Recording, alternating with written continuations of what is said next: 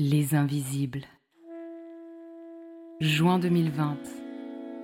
Ma vie bascule du jour au lendemain dans une maladie neurologique, rare, qui n'a de poétique que le nom. Le syndrome du mal de débarquement. Les symptômes qu'elle m'amène vivent en colocation avec moi, 7 jours sur 7, 24 heures sur 24, et ne prennent jamais leur week-end. Je n'ai donc pas la place pour un autre combat. Du moins, c'est ce que je crois. Puis vient ce jour où je témoigne dans une émission télé, dans l'espoir de rendre visible l'invisibilité du syndrome dont je suis atteinte. À peine sortie du plateau, forte de cette expérience et encore dans mes talons rouges, une évidence s'installe je n'en resterai pas là. Dans le train du retour, je rejoins à la fois ma maison et mon nouveau combat. Offrir un espace de parole au travers d'un podcast aux personnes qui composent, bien souvent en silence, avec des maladies invisibles et avec les regards de société qui ne croient que ce qu'elles voient. Deux réalités plus souvent subies que choisies. Aujourd'hui, loin de mes talons rouges et au plus proche de l'engagement, l'évidence s'étend. C'est à l'invisible au pluriel que je vous invite. Ceux qui dans la chair, l'esprit et les sociétés se vivent, sans pour autant faire de bruit. Si comme le dit Antoine de Saint-Exupéry, l'essentiel est invisible pour les yeux, ici, on compte bien le faire entendre. Bonne écoute Quand Abigail me parle de doute, d'effondrement, de comportement auto-punitif, j'ai du mal à la croire. Tant sa voix douce, calme et posée m'apaise. Et pourtant, comme le raconte avec authenticité Abigail, sa vie est rythmée par des périodes d'implosion et d'explosion. Elle passe de la femme hyper productive, créatrice de projets et particulièrement sociable à l'impossibilité de sortir du lit et de communiquer avec autrui. Ses humeurs sont aussi versatiles que la météo, et elle peine à se mettre à l'abri du soleil et de la pluie. Comme une enfant, et c'est elle qui le dit, elle vit sans protection. Les joies sont intensifiées, les peines aussi. Sur une route douloureuse, semée d'hospitalisation et avec une image d'elle-même dévalorisée, elle finit par s'apprivoiser. La thérapie de groupe entre borderline devient une ressource essentielle, ajoutée à un traitement médicamenteux qui lui convient et un psychiatre qui lui offre un accompagnement sur mesure. Abigail s'est construite dans l'idée qu'elle serait rejetée ou abandonnée si elle montrait une faille ou de la détresse. Aujourd'hui, elle a pris une sacrée revanche sur cette croyance. Des milliers d'abonnés la suivent sur les réseaux sociaux, espace où elle s'expose en toute vulnérabilité. Après s'être cachée durant des années, s'emparer de la parole qu'on invisibilise devient son nouveau credo, et elle l'incarne avec véracité. Autant dire que chez les invisibles, ça fait bel et bien écho. Hello Abigail. Salut. Comment vas-tu aujourd'hui? Euh, Donc fatiguée, mais super heureuse d'être là. Et toi Tamara, comment tu vas aujourd'hui? Écoute, euh, pour moi c'est une journée assez compliquée. Ça fait déjà deux semaines que ça l'est d'ailleurs euh, avec la tombée de la neige assez basse, avec les changements de température, il commence à faire très froid et ça agit énormément sur la maladie vestibulaire avec laquelle je vis. Et là, vraiment, je me suis réveillée ce matin à 5h30 et, j'étais vraiment, euh, vraiment dans le dur. Donc, euh, je dois prendre euh, pas mal sur moi aujourd'hui. Mais j'ai eu le plaisir de faire de la route pour venir te rencontrer. Parce que là, on se retrouve dans le cadre de la semaine dédiée à la santé mentale qui se déroule donc du 21 au 25 novembre 2022 à l'EPFL qui est l'école polytechnique fédérale de Lausanne en Suisse. C'est la toute première édition et tu as été euh, invité. Et donc, euh, toi, tu habites à Paris à la base. Donc, qu'est-ce que tu viens faire ici? Oui, euh, alors, moi, je suis super heureuse parce que justement, j'ai été invitée. a parlé dans le cadre de cette semaine-là sur la thématique de les réseaux sociaux, quel impact sur la santé mentale. Donc en tant que personne qui témoigne sur ses réseaux sociaux de son trouble, c'était, enfin c'est bien évidemment une, thématique sur laquelle j'ai énormément à dire. Et donc, euh, et donc ouais, je, suis super heureuse et j'espère vraiment que, euh, que ce type d'événement va se reproduire et que c'est la première édition d'une longue liste. Euh, en tout cas, je le souhaite parce que, parce que la santé mentale est encore beaucoup trop tabou en ce moment. Enfin, ouais, parce que. 1, 2, 3 parce que la santé mentale est encore beaucoup trop tabou et je pense qu'on est cruellement en manque de visibilité sur ce type d'événement. Euh, donc euh, il faut multiplier euh, les festivals, les prises de parole, les témoignages, les semaines de sensibilisation. Et, moi, c'est ce que je cherche à faire le plus possible. Donc j'ai été très heureuse et très honorée d'être ici en Suisse, à Lausanne. C'est trop bien. Hmm. Et tu disais que tu témoignais de ton trouble sur les réseaux sociaux. De quel trouble tu témoignes alors? De mon trouble de la personnalité borderline dont j'ai été diagnostiquée en décembre 2020 à la suite d'une hospitalisation en psychiatrie. Et c'est vrai que euh, quand j'ai été diagnostiquée, j'ai cherché euh, des témoignages et j'ai cherché euh, bah, des informations, mais des informations de la part de personnes qui vivaient le trouble. Je trouve que c'est hyper important quand tu es diagnostiqué de quelque chose.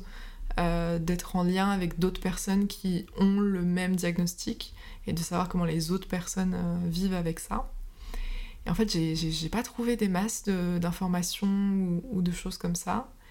Et, euh, moi, j'avais vraiment euh, ce besoin dans la mesure où euh, c'était hyper important pour moi de mettre des mots sur ce que j'étais en train de vivre. Déjà parce que c'était thérapeutique pour moi, mais, mais aussi parce que bah, il faut déstigmatiser les troubles et la, santé mentale parce qu'il y, a, y a ce truc de souffrir du trouble, mais il y a aussi souffrir de la vision que les gens ont de la maladie mentale et des troubles psychiques. Et ça, c'est quelque chose qui est, très difficile et très lourd à porter. Euh, et, c'est pour ça que c'est hyper important qu'on puisse euh, témoigner à visage découvert euh, de ce qu'on vit au quotidien, parce que c'est totalement invisible et ça ne se voit pas. Donc ça c'est à double tranchant, parce que d'un côté on peut le cacher très facilement, et de l'autre on le vit quand même très très mal, et ça creuse un sentiment de différence et de solitude. Donc ouais, il y, a beaucoup à dire et beaucoup à faire. Et là, tu es venue euh, dans, cette, euh, dans cette semaine de la santé mentale pour, pour intervenir dans une table ronde, c'est ça? C'est ça, sur la thématique des réseaux sociaux. Donc j'étais avec deux psychiatres. Et ce qui était vraiment génial, c'était que d'un côté, il y avait les connaissances bah, psychiatriques des psychiatres qui parlaient bah, voilà, de euh, de, l'addiction que peuvent représenter les, réseaux sociaux ou de l'impact que ça peut avoir sur la santé mentale, mais d'un point de vue très euh, médicalisé, etc. Et, euh, et moi, j'apportais mon témoignage en tant que personne qui vit directement la chose de plein fouet. donc voilà, les réseaux sociaux, c'est super quand ça marche et quand ça fonctionne, et dans ce cas-là, c'est très gratifiant. Mais euh, quand ça tourne un peu au vinaigre et qu'on se prend des vagues euh, de, choses pas très cool et pas très chouettes, bah là ça peut vraiment euh, avoir des conséquences catastrophiques sur ma santé. Et donc voilà, moi j'étais là aussi pour parler de la personne qui vit toutes les émotions en rapport avec ça. Et puis aussi, il faut quand même le souligner, c'est on se sent très vulnérable sur les réseaux sociaux quand on s'affiche comme je le fais, tu vois. Je, je raconte vraiment toute ma vie et, toutes mes émotions et, tous mes questionnements et toutes mes peurs et tous mes doutes. Et, euh, c'est un exercice qui est très découvrant. Euh, donc ouais, moi je me sens très euh, vulnérable sur cette plateforme et très dépendante du regard de l'autre et très dépendante de la reconnaissance et de la validation d'autrui. Donc d'un côté c'est super parce que ça m'apporte quand même beaucoup et, et je sais que j'ai la volonté de changer les choses très très fort, j'ai la niaque, et de l'autre, il y a quand même. Euh, enfin, c'est oui, mais à quel prix? C'est un peu euh, la question. Et c'était un peu le débat autour de, cette table ronde, c'est ça? Exactement. Hmm. C'est intéressant, c'est un sujet qui est vraiment, euh, que je dirais, qui est au, devant de la semaine. De la semaine. je suis un peu fatiguée. Au devant de la scène en ce moment, je regardais un article d'un journal suisse qui s'appelle Le Féminin l'autre jour où c'était le titre était Instagram est-il un bon psy? Ah ouais. bah là, on est en plein dedans, donc euh, c'était ça, ouais. C'est ça. Et du coup, alors toi, euh, qui vis avec ce trouble borderline, est-ce que tu pourrais expliquer euh, quels sont les symptômes qui se manifestent chez toi? Alors moi, le trouble tel, que, tel qu'il se manifeste chez moi, ça va passer par une hypersensibilité, une hyperémotivité, une très grande impulsivité, l'impression d'être tout le temps poussé dans les extrêmes. donc j'ai vraiment pas de limite euh, dans la mesure où euh, bah, la limite c'est l'effondrement. Et, euh, et, je vais passer par des états de je suis la meilleure du monde, je peux tout accomplir, à d'un coup je suis un monstre et je ne mérite pas de vivre. Donc c'est un peu cette impression d'être très écorchée vive, très avec une sensation de vide qui est quasi constante, un peu à la recherche de trouver ma place et ce sentiment d'être très dysfonctionnel, très différent des autres, un peu, un peu le vide d'un petit canard, tu vois. Et, euh, et bon, bon, voilà. Ça, c'est dans les très très grandes lignes parce que bien évidemment, ça se traduit de plein de façons différentes.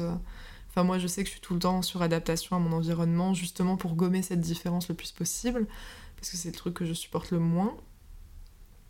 Et donc, du coup, ça va créer euh, bah, soit euh, de l'implosion avec des comportements très autodestructeurs et très punitifs, soit de l'explosion avec juste euh, je, craque parce que je suis tout le temps sur adaptation à mon environnement ou aux personnes euh, en face de moi et au bout d'un moment euh, je, tiens plus quoi.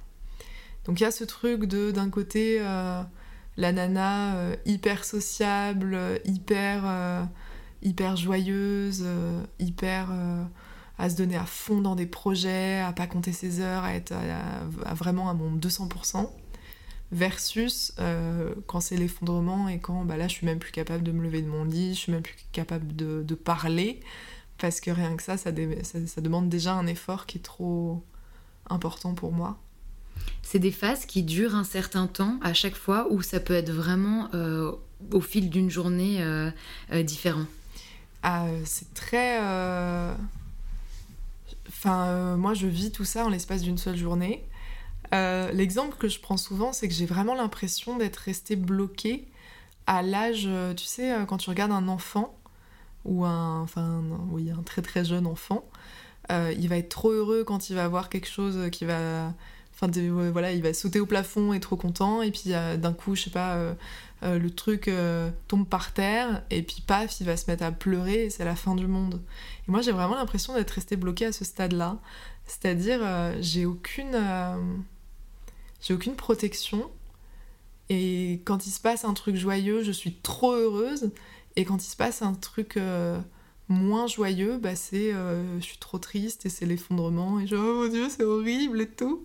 Et je passe comme ça euh, très facilement et très rapidement à tout plein d'états au, fil d'une seule journée et ça tient vraiment à des détails. Hein. Ça tient mais à rien du tout. Et pourtant moi je m'en fais des montagnes dans ma tête et ça va très vite. Est-ce que du coup on peut dire que être un enfant, euh, enfin borderline, c'est l'état normal d'un enfant? Bah je sais pas comment les, les, autres pourraient, voilà, mais enfin pourraient l'illustrer, mais en tout cas moi tel que je le vis, j'ai vraiment l'impression que, que, je suis restée, euh, que j'ai le même fonctionnement que quand j'étais euh, petite quoi. Ça n'a pas bougé. Quand tu parles de, détails qui peuvent te faire euh, switcher un peu euh, euh, moralement, est-ce que tu serais, tu serais capable de nous donner des exemples un peu concrets? Ouais, bien sûr. bah, par exemple, moi je personnalise énormément les choses, donc il suffit que, je sais pas, j'arrive le matin, imaginons dans une entreprise, je suis hyper joyeuse, j'ai la pêche, j'ai la patate et tout, je dis bonjour à, une personne, la personne me répond un bonjour, mais pas aussi joyeux que ce que moi je lui ai dit et bah paf, tout de suite, euh, ça va mettre dans un état de euh, ah mais euh, j'ai fait quelque chose, c'est ma faute, elle, a quelque chose contre moi, et puis et puis du coup je vais ça, va s'envenimer comme ça. Et, et, vu que je garde tout pour moi et que je suis pas du tout dans la communication, enfin maintenant avec la thérapie ça va beaucoup mieux. parce qu'on peut désamorcer grâce à la communication très vite des situations qui peuvent s'envenimer comme ça dans ma tête. Mais voilà, moi je me fais tout plein de films dans ma tête et, je personnalise énormément les choses. Donc euh, si la personne n'est pas joyeuse, c'est ma faute. Euh, c'est moi qui ai fait quelque chose. C'est. Enfin voilà. Et ça, c'est des prises de tête qui se font très facilement et. Et ouais, et puis bon, c'est pareil, quoi. Je peux être hyper joyeuse parce que j'ai écouté une chanson super Pepsi. Et puis, je me connecte sur mes réseaux sociaux. On revient sur les réseaux sociaux. Je vois une vidéo, je sais pas, sur le réchauffement climatique ou quoi que ce soit. Et puis, paf, c'est l'effondrement. oh mon Dieu, qu'est-ce que je fais sur Terre, la planète Enfin, tu vois mm. Donc, c'est des détails comme ça, mais qui me font vraiment passer de l'extrême joie à euh, l'extrême euh, oh mon dieu, qu'est-ce que je fais là? Enfin bref. Hmm. Est-ce que pour toi, euh, ces symptômes, ils se sont manifestés récemment? Non, j'ai toujours été comme ça. ce que je dis souvent, c'est que je suis pas, je suis pas devenue borderline le jour du diagnostic. J'ai toujours été comme ça. J'ai toujours été écorchée vive, à fleur de peau, dysfonctionnelle. Euh, et, mais c'est juste que moi j'avais pris le truc un peu comme une fatalité en mode bon bah c'est comme ça et c'est comme ça. Et j'étais vraiment à des années-lumière de me dire que c'était euh, une maladie, un trouble psychique. Donc ça a été une claque qui a été très difficile à, encaisser. Euh, mais enfin ouais non, j'ai toujours été comme ça et, et c'est juste que je savais pas que c'était un trouble. Donc depuis petite, tu as aussi une sorte d'hypersensibilité. Euh, est-ce que tu te sens un peu différente? On peut dire ça comme ça? Alors, différente dans le sens péjoratif. Euh, enfin, je pense que le mot juste, c'est dysfonctionnel. C'est-à-dire que toute petite, euh, mais ça c'est aussi dû grâce, grâce à cause de ma dyslexie et de ma dysorthographie qui a fait que bah, dès le début, j'arrivais pas à lire, j'arrivais pas à écrire, euh, j'arrivais pas forcément bien à, parler. Donc il a fallu faire beaucoup d'orthophonistes. Euh, enfin, vraiment ce truc de, euh, dès le départ, les autres y arrivent, les autres sont conformes, les autres, eux, ils sont bien, ils sont beaux, ils sont tout, tout, tout parfaits. Et moi, je, je, vais galérer, quoi, mais pour tout. Et ça a commencé par l'échec scolaire et, et, ça s'est traduit dans plein de choses différentes après, quoi. Hmm. Et comment t'as vécu ton adolescence, alors qu'il y a déjà une phase euh, de crise, de difficulté, de complexité, où on a peu d'estime de soi, on se compare beaucoup aux autres? Enfin, ça, c'est un peu, euh, peut-être une définition un peu chargée que j'en ai, mais j'ai travaillé pas mal de, temps dans des foyers pour adolescents. Donc voilà, c'est un peu... Et moi-même, j'ai une adolescence euh, plutôt difficile, comme on dit. Donc je me pose la question, est-ce que c'était pas exacerbé quelque part euh, les manifestations euh, symptomatiques euh, de ce trouble Ouais, enfin, moi j'ai vraiment été une adolescente qui n'était pas facile du tout, qui était très mal dans sa peau. Et, autant les pensées suicidaires, elles ont commencé très jeunes, donc j'ai toujours été très mélancolique, cette sensation de vide, à, ne pas trouver ma place dans ce monde et à vraiment ne pas me reconnaître. Enfin, c'était très compliqué. Et c'est vrai que, bon bah voilà, 12 euh, euh, ans, 14 ans, j'avais déjà euh, des pensées suicidaires, mais enfin, j'ai eu des comportements d'automutilation, donc j'ai des cicatrices sur le corps que je garderai pour tout le reste de ma vie. Et ça, ça a commencé très tôt et très jeune, et ça a commencé. Enfin, je pense que les premières manifestations de troubles psychiques, c'était à ce moment-là, quoi. Et d'ailleurs, bah, j'ai je suis partie aller voir des psychiatres. Euh, j'étais, ouais, j'avais encore 15-16 euh, ans quand, la première fois que j'ai pris des, des médocs. Donc, ouais, j'étais déjà très, très, très dans l'autodestruction, très dans la haine de moi-même. Je me voyais comme un monstre, vraiment très fort. Donc, j'étais vraiment une ado hyper mal dans sa peau qui voulait juste disparaître. Je pense que c'était vraiment ça. Je, je, je voulais absolument disparaître et ne plus exister, quoi. Et t'as réussi quand même à créer des liens euh, à ce moment-là? Euh, bah, J'avais des potes, mais c'était... C'était compliqué, hein. Et puis, euh, même par exemple, tu vois, les relations amoureuses, sentimentales, j'ai pris énormément de retard, parce que souvent, c'est à l'adolescence que les gens créent leurs premières expériences amoureuses, sentimentales, où euh, il y a une bande de potes, enfin, il y a tout ça, et puis euh, l'adolescence était quand même... Euh, enfin, il y, a beaucoup de gens qui disent que c'est leurs meilleures années, enfin, où tu... Voilà. Et moi, j'étais pas du tout dans ce truc-là, quoi. J'avais 10 trains de retard, encore une fois. Et donc, j'ai pris, ouais, j'ai pris beaucoup de retard sur socialement parlant, parce que j'étais totalement renfermée sur moi-même. J'avais coupé les ponts, enfin, tu sais, dans ce truc de disparaître, il y avait je veux plus être en contact avec personne, je veux plus parler. À un moment, je me suis. Euh, ça peut paraître bizarre parce qu'aujourd'hui je suis la nana la plus bavarde du monde, mais, euh, mais à ce moment-là, je me suis vraiment coupée de la parole. Je me suis mis dans le mutisme, donc je parlais plus, je mangeais plus, je m'auto-détruisais. Enfin, c'était pou, oh c'était dur. Tu avais évoqué aussi euh, le fait que tu étais euh, dans, comment on dit, dans de la boulimie, on dit ça comme ça? Ouais, carrément. Tu n'étais pas dans la boulimie, comment on dit ah, bah, J'avais des troubles du comportement alimentaire. C'est ça, des TCA Exactement. Et euh, bah, je me faisais vomir tous les jours. Et je me pesais à chaque fois que je mangeais quelque chose. Et ça, ça a duré... En fait ce que je regrette, c'est qu'il y a eu plein de choses de cette période-là où je pense que j'étais encore en construction et que je me suis construite euh, sur des trucs euh, durs, quoi. Donc euh, j'ai abîmé mon corps et je garderai des cicatrices toute ma vie.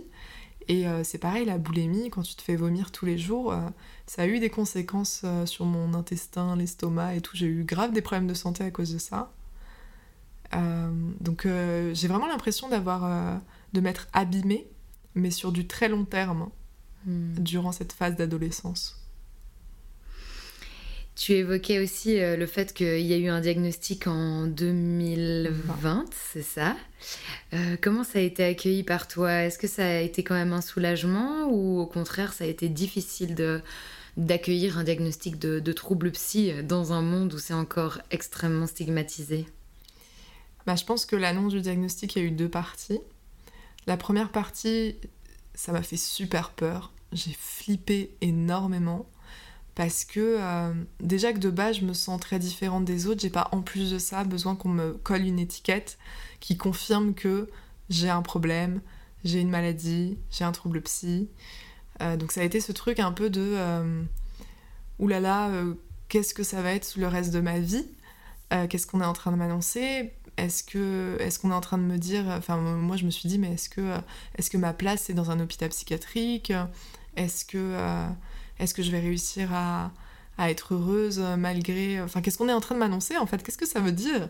Euh, est-ce que je suis condamnée à faire que des états dépressifs et à vivre que de la souffrance? Parce que moi je suis pas d'accord pour vivre une vie comme ça. Et, euh, et, aussi ça a été ah bah mince comment je vais faire pour pour vivre en société tout en sachant que j'ai une, une maladie mentale. Et en fait, je trouve que le jargon psychiatrique, il fait super peur.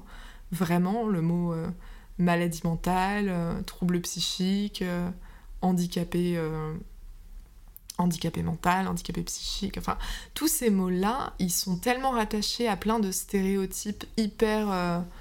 enfin, des clichés hyper négatifs qu'on n'a pas envie de. Enfin, c'est dur, quoi. Vraiment, c'est dur.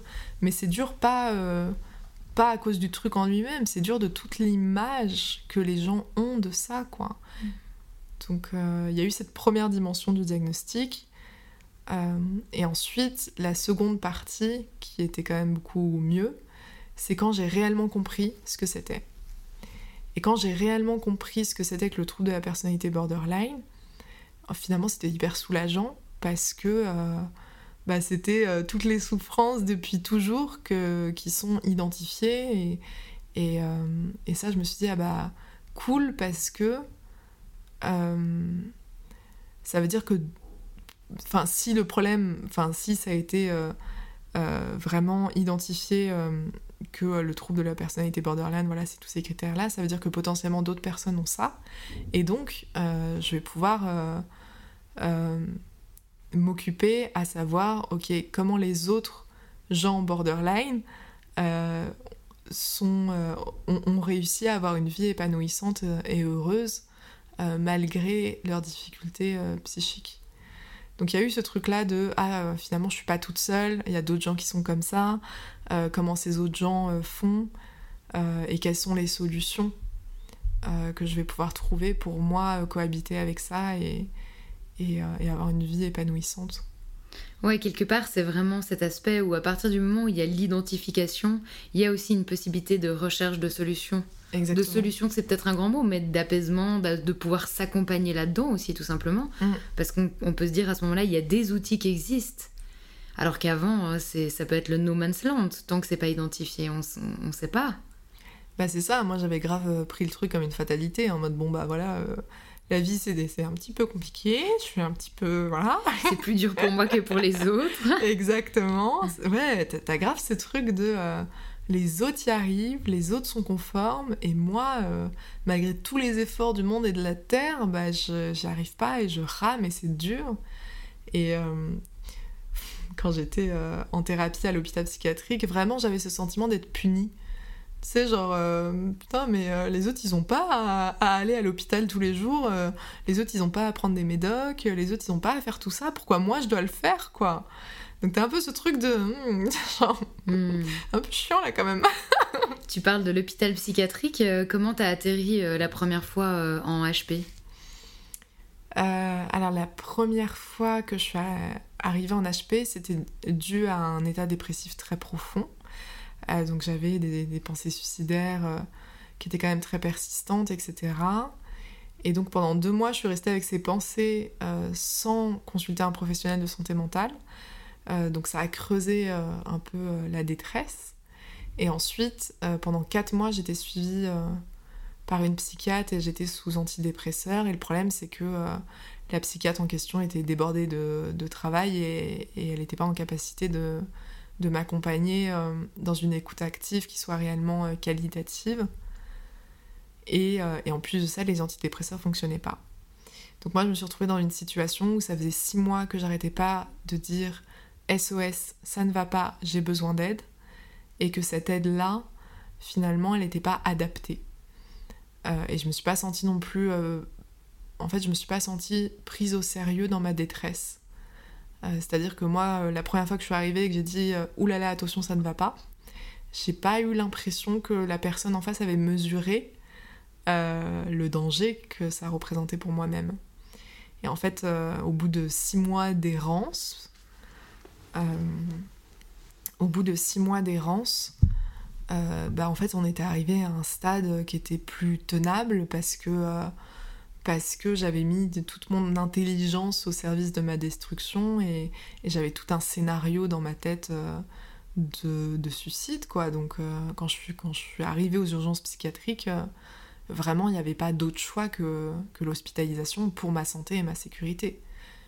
Donc j'étais complètement au fond du trou et je voyais plus la lumière au bout, au bout du tunnel quoi. Hmm. et comment s'est passée du coup cette première hospitalisation suite à à cet état dépressif. Bah, euh, le souci, c'est que, alors d'un côté, l'hospitalisation était carrément nécessaire, ça c'est sûr à 200%, c'était la meilleure décision à prendre me concernant, et ça j'en ai totalement conscience. Et de l'autre, euh, j'ai été hospitalisée dans une structure qui était vraiment en manque euh, de moyens humains et matériels, et ça, ça a créé de la maltraitance. Mais la maltraitance, elle a vraiment été partagée dans le sens où euh, c'était c'était euh, dangereux pour la sécurité psychique et physique des patients et des patientes, mais c'était aussi dangereux pour la santé euh, physique et, psychique des blouses blanches. donc moi j'ai vraiment cette impression que quand on ne donne pas les moyens dans l'hôpital, bah, la maltraitance elle est partagée par et les blouses blanches et les patients. Alors c'est un point de vue que, je partage totalement. Hein. On a vraiment vu euh, quand les institutions euh, maltraitent les, personnes qui y travaillent, bah, les personnes qui y travaillent maltraitent ensuite les personnes qui y sont résidents ou bénéficiaires. Enfin, c'est un peu le serpent qui se mange la queue. Et c'est bien dommage. On ne met pas forcément les, moyens et l'argent euh, là où il faudrait, et, alors que ce serait nécessaire quoi, pour justement la santé mentale de tout un chacun et toute une chacune, mm. en réalité. Hmm. Et euh, moi, je me souviens que tu m'as raconté que donc tu as eu trois hospitalisations à peu près, c'est ça? Et à la troisième, tu as rencontré euh, ce qui était euh, les thérapies de groupe, c'est ça? Ou groupe de parole? Alors, c'est la deuxième hospitalisation où là, j'ai, pour la première fois, j'ai débarqué dans une thérapie qui s'appelle la thérapie des modes et des schémas, qui est une thérapie ciblée pour les borderline. Et en fait, c'était une thérapie de groupe. Donc on avait des groupes de parole, on n'était que entre borderline. Et, euh, là, vraiment, euh, c'est ça. De un, je pense que c'est ça qui m'a le plus aidé dans mon trouble, en dehors du traitement médicamenteux, bien, bien entendu. Euh, mais aussi, j'ai rencontré finalement, l'hôpital psychiatrique, quand on y met les moyens et qu'on a du personnel soignant qui est Enfin, vraiment, j'ai rencontré des blouses blanches qui sont passionnées par leur travail, qui maîtrisent le sujet à la perfection, qui ont beaucoup de bouteilles derrière, qui des borderline, elles en ont vu. Et puis surtout qui ont fait preuve d'une extrême bienveillance et d'une extrême patience vis-à-vis de moi, parce que j'avais vraiment euh, ce que j'appelle moi le trauma de la blouse blanche, euh, c'est-à-dire je me sentais en danger face à une blouse blanche, et je me sentais en danger dans un hôpital. Donc ça a été très dur, j'ai vraiment été euh, très sur la défensive et dans, et dans la méfiance, et, et, ça a vraiment demandé beaucoup de, beaucoup de patience et beaucoup d'indulgence parce que euh, il y a quand même des séances, des, thérapies de groupe, enfin des groupes de parole où j'ai vraiment pas été euh, cool et sympa avec les blouses blanches qu'il y avait, où vraiment j'étais euh, très dure avec elles, mais parce qu'il y avait ce truc où j'ai ressenti le besoin d'aller tester les limites de la blouse blanche que j'avais en face de moi pour savoir si oui ou non je pouvais lui faire confiance. Donc j'ai totalement conscience que c'est une stratégie qui est hyper malsaine de faire ça et que c'est vraiment pas chouette et pas cool. Et en même temps, moi, j'étais dans, un, une posture où euh, j'arrivais plus à distinguer euh, bah, euh, les professionnels à qui je pouvais faire confiance et les professionnels à qui je pouvais peut-être moins faire confiance. Et le seul moyen de distinguer ça, c'était de faire ma patiente hyper difficile et de regarder comment la personne réagit en face. Hmm. Et, euh, et c'est pour ça, je... avec le recul, je me dis, euh, mon Dieu, j'ai vraiment été horrible, mais, mais, euh, mais c'est ça qui m'a permis de, de, renouer le lien et renouer la confiance et de voir qu'elles étaient vraiment hyper bienveillantes et que... Et que, enfin, c'est un peu ce truc de sans, sans, sans rancune, quoi, tu vois.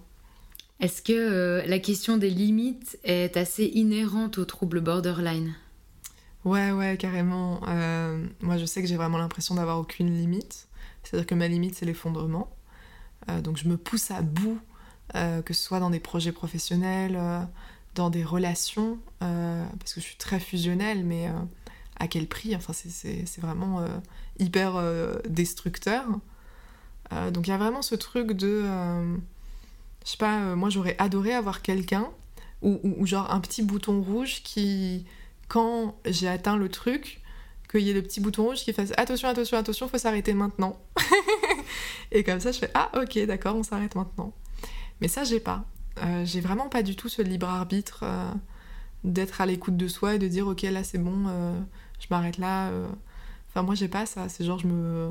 Je sais pas, je, je fais des trucs hyper extrêmes et je me pousse, mais vraiment au plus haut de ce que je peux pousser. Et puis après bah, euh, derrière, c'est l'effondrement, et puis, et puis voilà quoi. Et l'effondrement, il ressemble à quoi du coup chez toi? Bah, euh, l'effondrement, bah, c'est très simple. Euh, c'est quand j'arrive plus à sortir de mon lit, c'est quand j'arrive plus à parler, à communiquer, c'est quand j'arrive plus à, à, interagir avec le monde extérieur, c'est quand j'arrive plus à me laver, à me lever, à manger.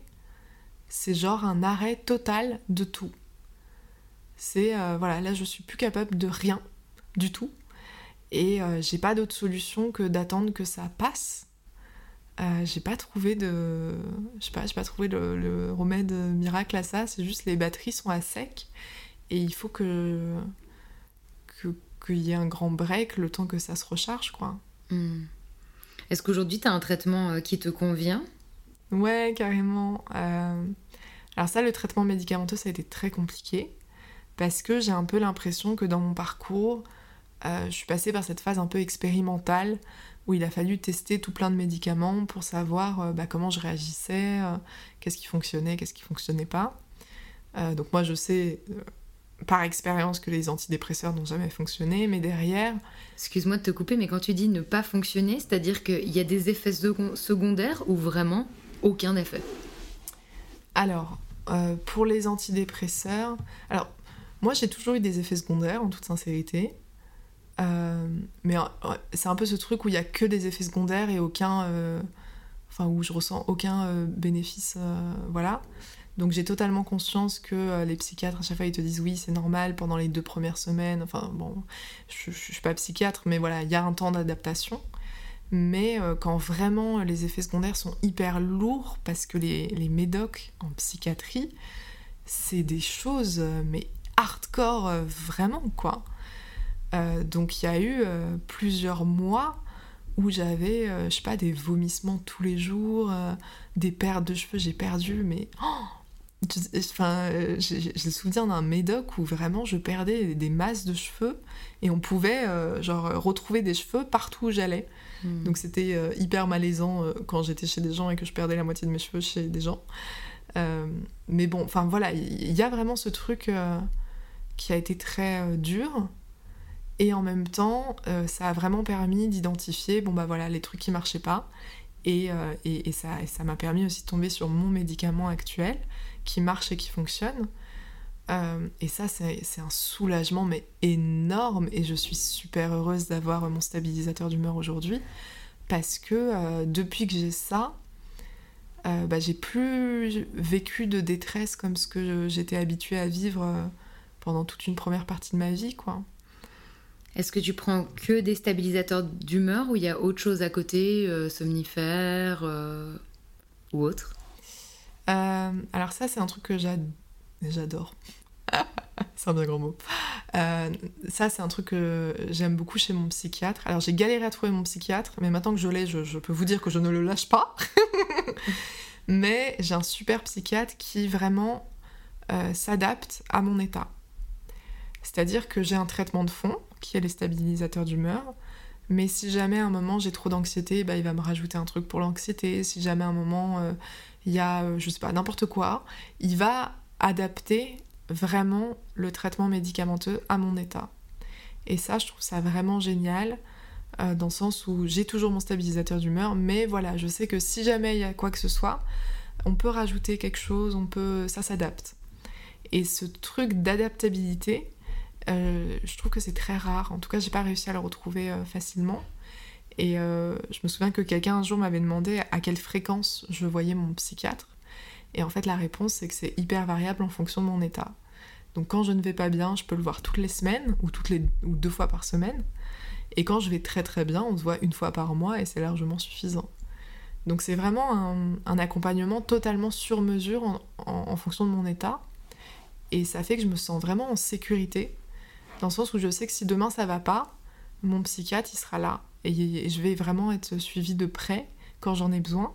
Et quand ça va bien, bah, il me laisse en totale liberté. Il dit Bon, bah, en ce moment, ça va très bien. Bah, super, allez-y, kiffez votre vie. Et puis, on se revoit, euh, enfin, ou pas. Euh, enfin, voilà. C'est hyper rassurant, euh, ce genre de, de suivi psy. Est-ce que, du coup, ces médicaments, ils ont totalement inhibé les symptômes? Non, pas du tout. J'aurais toujours, par exemple, l'hypersensibilité. Euh, j'estime que bon bah voilà, j'aurai toujours des hauts très hauts, j'aurai toujours des bas très bas. Euh, ce qui, enfin, tel que moi je le ressens, c'est que ça a totalement, euh, depuis que je suis sous traitement, j'ai plus du tout vécu des situations de détresse ou même des, des pensées suicidaires ou des trucs comme ça, tout ça c'est plus du tout là et c'est plus du tout présent et c'est un énorme soulagement, hmm. mais énorme, genre vraiment, je suis super heureuse parce que jamais dans ma vie j'aurais pensé, euh, enfin je veux dire quand t'as des pensées suicidaires depuis que t'as 8 ans, euh, jamais j'aurais pensé que j'allais pouvoir vivre vraiment euh, sans, ce, sans ça, donc je découvre la vie comme ça et c'est trop bien. Mais par contre, ce qui, a changé, c'est que euh, je suis plus toute seule face à ça. Avant, j'étais totalement seule. Et là, le fait de pouvoir en parler. Alors, je sais que ça paraît. Genre, vraiment, je sais que ce conseil de euh, quand ça va mal, faut en parler, ça paraît être euh, genre un conseil hyper bateau, en mode non, mais non, c'est pas ça, n'importe quoi. Et pourtant, moi, c'est impressionnant de voir toute la détresse psychique quand j'en parle pas, à quel point ça s'envenime dans ma tête alors que quand je vais chez mon psychiatre et que je dépose tout, et que vraiment je vide mon sac et, vraiment euh, sans mâcher mes mots, quoi. Euh, euh, je, sais pas, je peux décrire tout un truc hyper morbide, mais c'est important que ça sorte et c'est important que je mette des mots et c'est important que j'aille au bout de, mon scénario à fond. Et quand je sors de mon psychiatre, et eh ben c'est bon quoi. j'ai déposé ça et, je laisse ça chez lui et quand j'en sors, je suis totalement libérée de ses pensées, quoi. Hmm. Donc c'est vraiment miraculeux et assez extraordinaire. Jamais j'aurais pensé, quoi. Et pourtant, si. Du coup, j'imagine aussi, vu que ça a un impact aussi grand sur toi, que ça a eu un impact aussi sur tes relations, ton entourage? Ouais, alors là pour le coup, je pense que c'est vraiment la thérapie hyper intensive que j'ai faite pendant 4 mois à l'hôpital qui a vraiment changé la donne là-dessus. Dans le sens où, à force d'avoir très peur du rejet, de l'abandon, d'être tout le temps dans ce truc de euh, euh, j'ai un besoin énorme d'être aimée. Je suis une très grosse dépendante affective et j'ai vraiment, je suis tout le temps à la recherche d'amour. Genre tout le temps. j'ai besoin d'amour tout le temps, très très fort. Euh, et ça, ça a été le fait d'être tout le temps en suradaptation à mon environnement et aux personnes qui m'entourent. Ça a vraiment été la thérapie qui m'a appris à communiquer euh, à identifier mes besoins, à identifier mes émotions et euh, à arrêter de porter un masque social très fort. C'est-à-dire, euh, moi j'étais tout le temps dans oui, oui, tout va bien. et puis, oh putain, ça aussi. Hein. J'ai un, j'ai un, schéma de perfection qui est très très fort. Donc il faut tout le temps que je sois parfaite. Il faut tout le temps que je sois au top de ma vie. Enfin, je ne peux pas me permettre de ne pas être parfaite. Et donc, bah, ça, ça va créer tout plein de trucs euh, très, euh, pas forcément très sains pour se construire et puis pour être sécure dans ces liens d'attachement. Et ça, ça a vraiment été euh, la thérapie qui. où ça, ça a vraiment été reprogrammation du cerveau. Voilà, tous les apprentissages que j'ai pas faits durant mon enfance, etc. Et bah là, j'avais des psys qui étaient là pour m'accompagner et puis pour m'expliquer comment communiquer avec les gens, parce que c'est ça que j'arrive pas à faire. Hmm. Et comment les gens l'ont reçu, tout ça, le diagnostic, le traitement, euh, poser des mots là-dessus? T'as l'impression d'avoir été euh, entendu par euh, ta famille, tes amis, tes relations de couple? Ouais.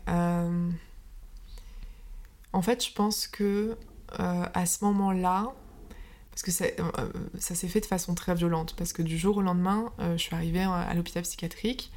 Et en fait, vu que je camouflais euh, mon état dépressif, personne ne l'a vu parce que j'ai tout camouflé, j'ai tout caché.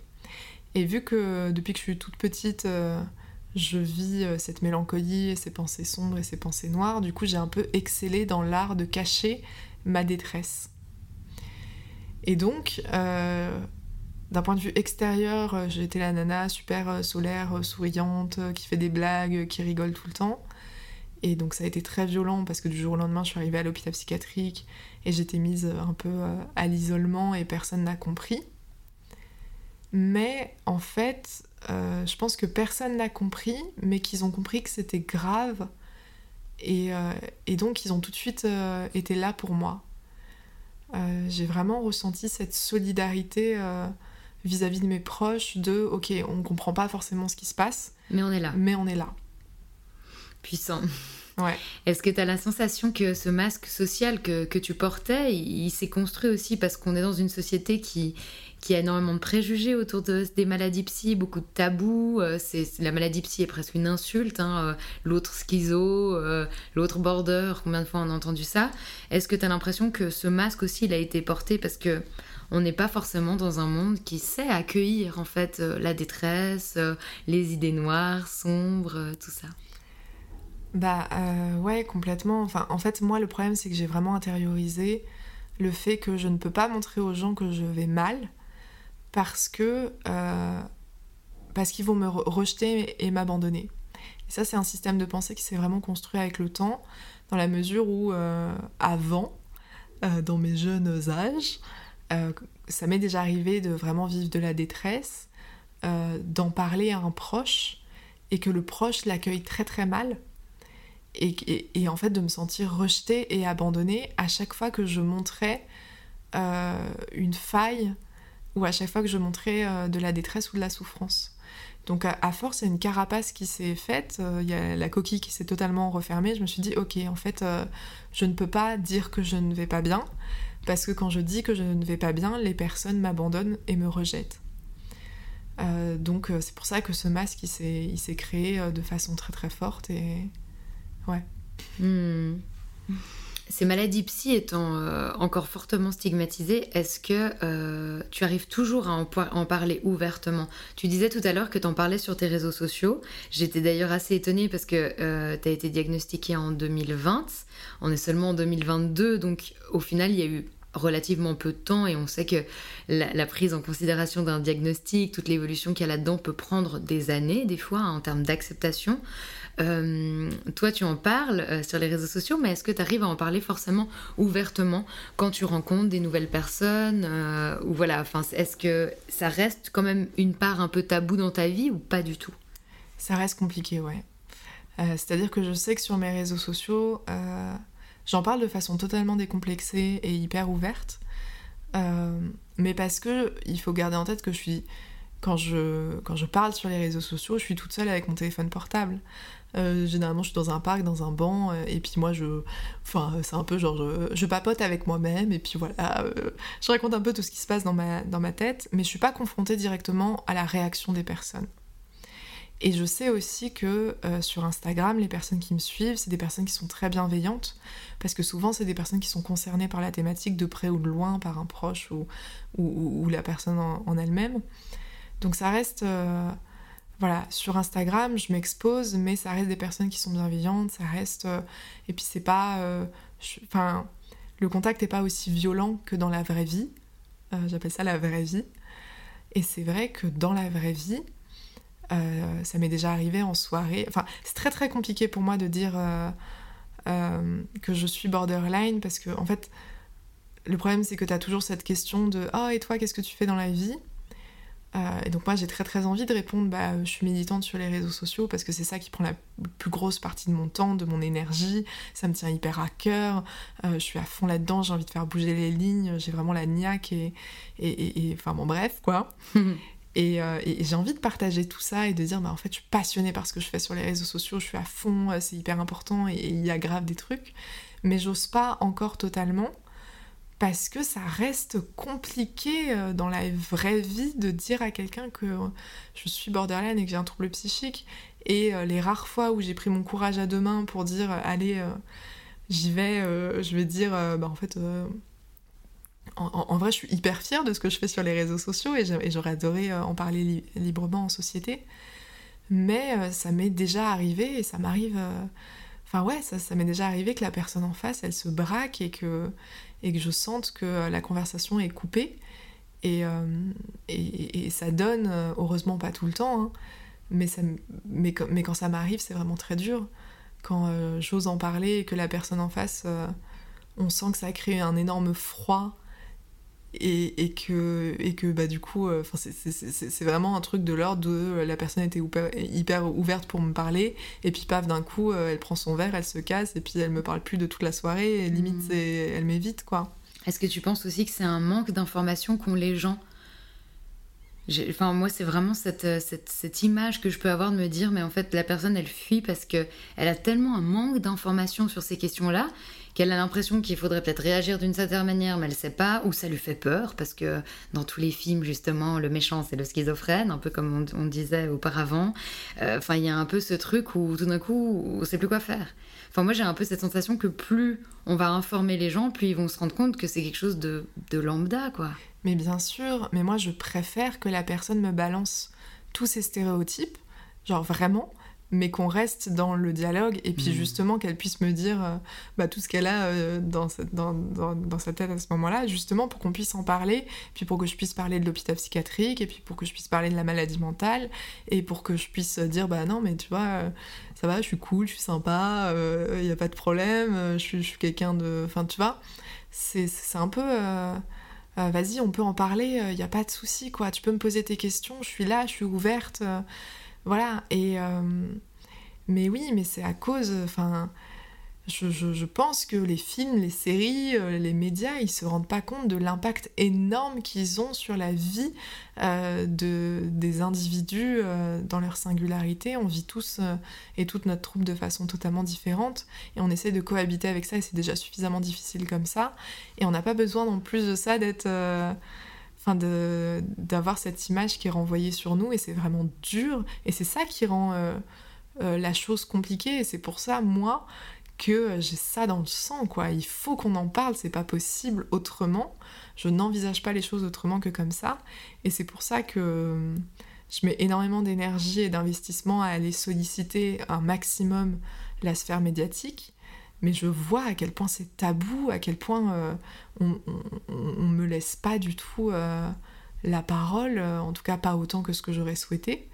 Et c'est, enfin, on sent qu'il y a un énorme, ça, ça veut pas quoi, genre vraiment ça veut pas. Et c'est vrai que Enfin, euh, c'est tentant de, de, un peu euh, craquer et de dire non mais il vous faut quoi bordel de chiottes quoi pour, euh, pour vous convaincre qu'il y a des gens qui souffrent et qu'il faut qu'on en parle? Hmm. Bon en tout cas ici c'est un plaisir d'avoir cet échange de paroles. ça me parle beaucoup ce que tu dis, un peu ce côté où, où presque, je, ne saurais pas comment dire ça, mais c'est on, a envie de, on a envie de visibiliser et c'est presque, on, on, remet pas ça en question, quoi. Enfin, c'est genre, c'est comme ça et c'est pas autrement. mais c'est exactement ça. Moi, il y a un côté comme ça que je ressens très fort. Moi aussi, des fois, on me demande, mais, mais pourquoi? Mais qu'est-ce qui fait que? Et je suis là, mais en fait, ça, ça pourrait pas être autrement. Je sens que mon rôle, c'est ça, en fait. Mais c'est ça, et, euh, et d'où la. Enfin, je veux dire, euh, tu vois, toi, tu as créé ton propre podcast pour Enfin, je sais pas si c'est ça, mais euh, moi, en tout cas, sur les réseaux sociaux, c'est ça. C'est je vais m'emparer de la parole qu'on ne me laisse pas ailleurs. Et c'est justement parce qu'on ne me laisse pas m'exprimer hmm. dans les grands médias qu'on se retrouve à, dire bon bah tu sais quoi euh, vas-y euh, je vais me créer mon propre podcast on va discuter des trucs que personne ne veut parler et, et... ça devient des grands médias exactement j'adore oui euh, moi, je voulais te poser la question, du coup, euh, comment on peut faire pour déstigmatiser, ces pathologies psychiatriques? Je me posais la question, est-ce qu'il faut en faire euh, des comparaisons avec les maladies physiques hein? Il y a cet exemple de une personne qui vit avec un diabète, on va jamais remettre en question le fait qu'elle ait besoin d'insuline. Par contre, une personne borderline, on va être là, ah, elle prend un, médicament contre les troubles de l'humeur. Enfin, il va y avoir un jugement psy alors qu'il n'y a pas de jugement quand c'est physique, ça paraît logique qu'on se soigne. Mm. Enfin, je me posais cette question de est-ce qu'il faut rentrer dans ces comparaisons-là? Parce que j'ai l'impression que ces comparaisons-là sont très imagées, très parlantes et représentatives pour euh, un, tout un chacun. Et en même temps, des fois, ça m'énerve de rentrer dans des comparaisons. J'ai envie de dire, mais vous pouvez pas comprendre sans qu'on compare.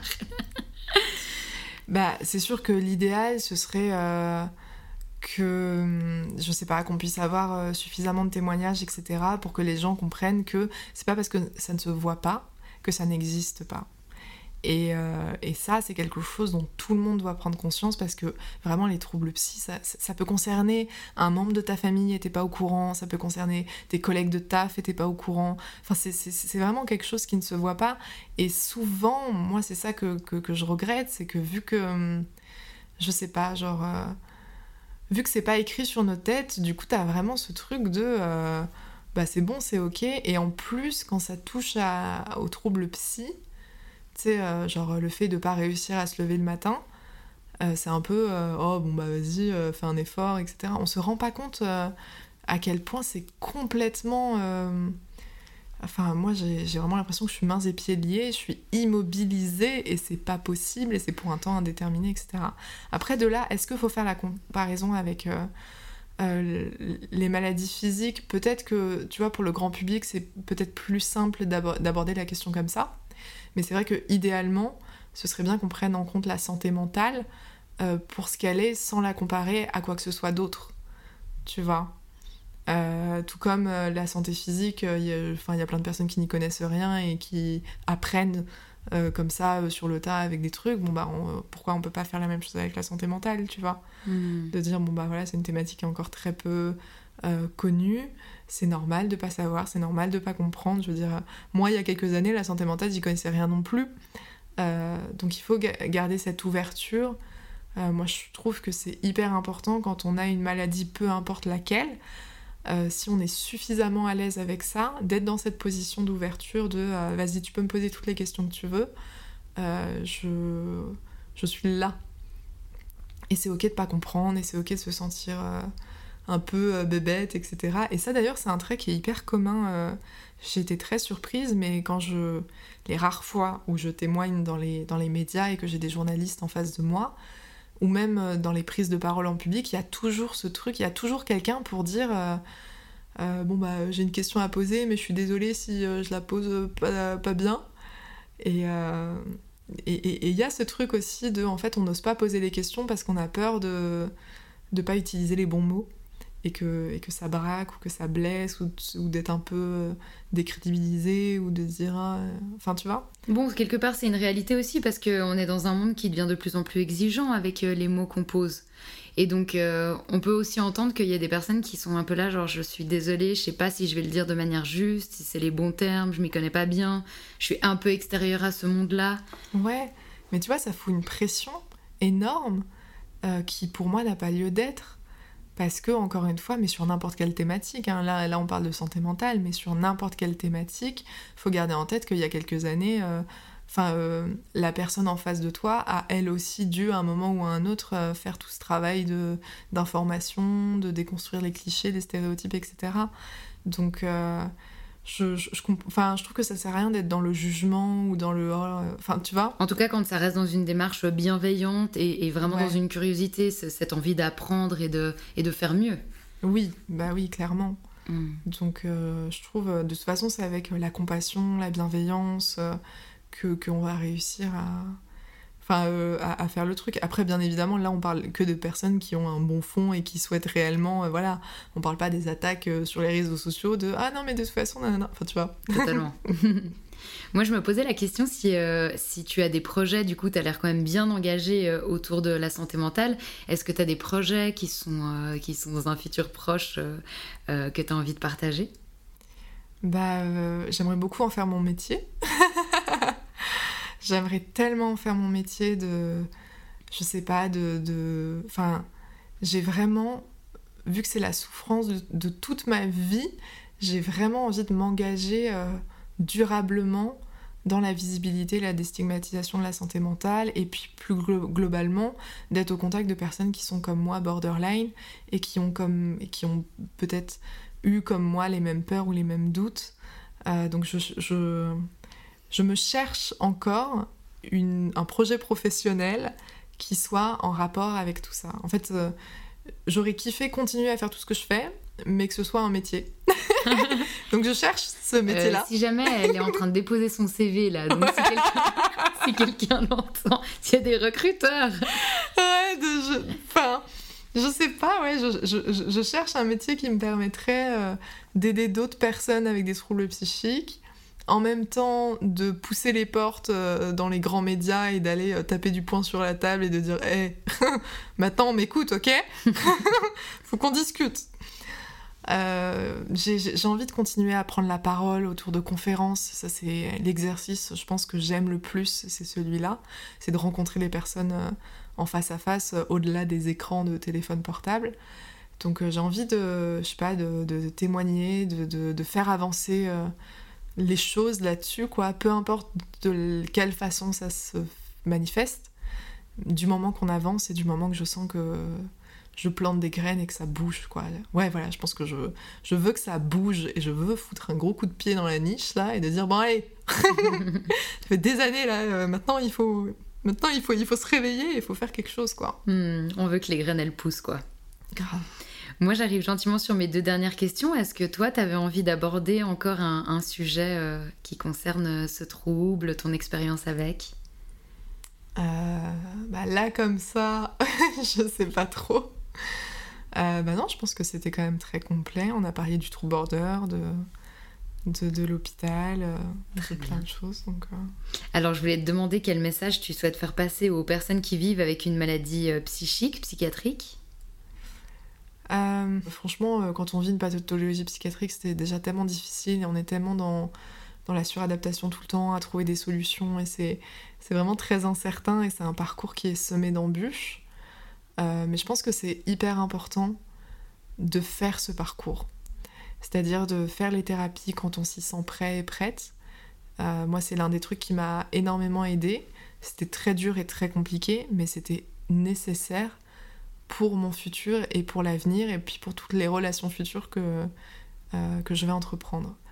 Donc voilà, c'est un peu ce truc de, pour les personnes qui vivent un trouble psychique, euh, le chemin est pas facile, le chemin est dur, mais ça vaut le coup de le faire, ça vaut le coup de se battre, ça vaut le coup de euh, rechercher le ou la bonne psy qui va nous accompagner, ça vaut le coup de passer par euh, tester tout plein de médocs pour trouver le médoc qui nous convient. euh, ça vaut le coup de faire ce travail de thérapie, de réapprentissage de, tout ce que, de toutes les lacunes qu'on a euh, pour la suite et pour le futur en fait. Donc il y a des super belles perspectives d'avenir, mais faut passer par des choses moins agréables avant, tout en prenant conscience que c'est vraiment pour nous, pour notre bien et puis pour notre bien-être futur quoi. Hmm. Et que la solution qui nous est adaptée, c'est celle qui va être vraiment euh, personnelle à soi. Euh, et, moi, je suis convaincue qu'il y a une solution adaptée pour chacun et chacune. Il faut, par contre, se donner les moyens de la trouver. Euh, mais il y, a, y a une solution pour chacun, chacune, j'en suis convaincue à 200%. Et quel message souhaites-tu faire passer à l'entourage? Alors tu l'as déjà un peu dit, hein, l'information, ce genre de choses, mais est-ce qu'il y a d'autres choses que tu aimerais nommer? Ouais, alors là c'est plus euh, un message pour euh, monsieur et madame tout le monde. Euh, ce serait bah, de prendre conscience que garder cette image en tête que l'hôpital psychiatrique c'est pour les fous, c'est complètement contre-productif pour tout le monde. Dans la mesure où on a besoin d'avoir accès à ces structures pour n'importe qui qui vit une difficulté dans sa vie. Là, je parle pas forcément de personnes qui ont des diagnostics schizophrènes, bipolaires, borderline ou autres. Euh, je parle vraiment de n'importe qui qui vit, euh, euh, je sais pas, un deuil, un burn-out, un épuisement, une dépression, je sais pas, l'alcoolisme, une addiction. Enfin, vraiment, il faut garder en tête que la vie, c'est un chemin et que je, ne l'espère pas, mais personne n'est à l'abri un jour d'avoir besoin d'aide. Et c'est hyper ok d'avoir besoin d'aide et c'est important de demander de l'aide mais c'est aussi important de ne pas juger les autres euh, qui sont dans ce parcours-là. Et surtout garder en tête que quelqu'un qui va travailler sur soi c'est hyper courageux comme démarche. Ça demande vraiment énormément de, de courage, d'investissement, euh, de remise en question, et on a besoin d'être soutenu et on a besoin d'être aimé dans ce parcours-là. Donc on a besoin d'entendre euh, voilà ce type de phrase de euh, je t'aime, peu importe ce que tu vis, tu as le droit de faire des erreurs, tu as le droit de ne pas être parfaite, tu as le droit de douter, tu as le droit d'avoir peur, on est là pour toi, on te soutient, on te, on te lâchera pas. Et ça me fait du bien à l'entendre, tu vois. Merci Abigail. Non, mais on se rend pas compte parce que les gens s'imaginent que c'est une évidence et en fait pas du tout. On a vraiment besoin de, d'entendre des mots et des paroles de, de ce type-là, quoi.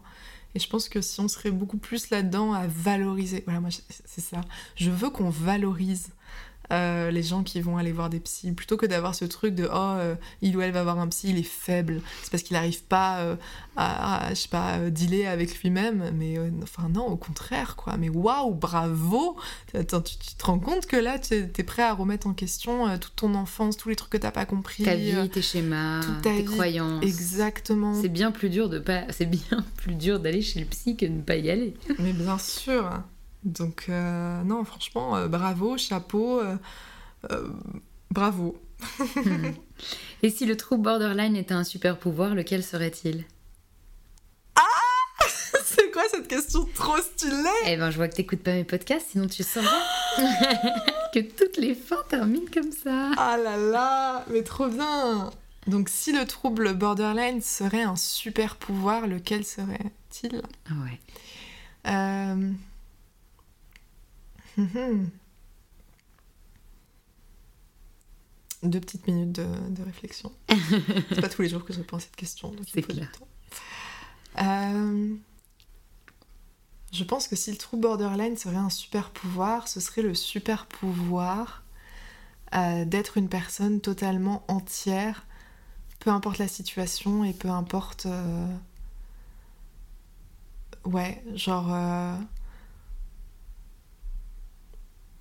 pour avoir fait plusieurs thérapies de groupe avec plusieurs borderline, je trouve qu'il y a vraiment un trait qui me marque énormément, c'est que euh, on a juste envie d'être aimé et on est un peu prêt à tout pour être aimé. Euh, donc soit de temps en temps ça donne des trucs euh, qui sont pas forcément compris, Euh, mais moi, j'ai l'impression que le borderline, c'est vraiment une boule d'amour euh, qui demande qu'une chose, c'est d'être euh, accepté comme il ou elle est. Et je pense que, je pense que les borderline ont une très grande richesse là-dessus parce qu'une très grande compréhension de ce que c'est que de vivre le manque d'amour. En tout cas, c'est comme ça que je le ressens. Et euh, ouais, je trouve qu'il y a un truc très fort dans les liens d'attachement où on a tellement peur d'être euh, abandonné, on a tellement peur de ne pas être accepté pour ce qu'on est, et on est tout le temps, tout le temps dans cette recherche euh, là. Et je pense que ça, c'est un super pouvoir parce que parce qu'il n'y a pas tout le monde qui, je sais pas, genre je pense que quand on est une personne qui a beaucoup souffert, on, a, on comprend la souffrance des autres et quand on voit quelqu'un d'autre souffrir, on, est dans. Enfin, ça nous met dans, tous nos états, quoi. Donc, euh, ouais, il y a, y a, quelque chose là-dessus. C'est peut-être pas un super pouvoir, genre très défini, ce que je suis en train de dire, mais il y a quelque chose. Euh, bah, il y a savoir trouver, chercher et trouver l'amour, ce qui est mm. quand même assez joli. Et puis, il y a le, le, le sentiment d'empathie. Ouais. Et ce truc de, euh, par moment, bon, je sais que ne pas avoir de limites, c'est pas forcément très bénéfique tout le temps, mais, euh, mais ouais, c'est incalculable en fait. On est prêt à tout pour, euh, pour, pour être aimé, on est prêt à tout pour, pour les relations, pour tout ça. On est tout le temps, on a une image de nous-mêmes qui est très compliquée avec nous-mêmes. Et moi, j'ai juste l'impression qu'on est des énormes écorchés vifs qui, qui, demandent juste réparation et, et, énormément de bienveillance et d'être et rassurés, vraiment. Hmm. Donc ouais. Je te remercie pour tes mots, Abigail. Bah merci à toi. J'ai passé un super bon moment. C'était trop bien. Vraiment très très bien. Oui.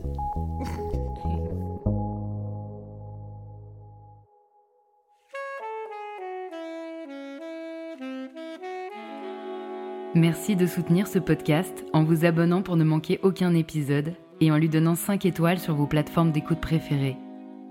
Rencontrez mes invités et découvrez tous les engagements de la communauté Les Invisibles sur le compte Instagram Les Invisibles Podcast. Ensemble, continuons à visibiliser l'invisible.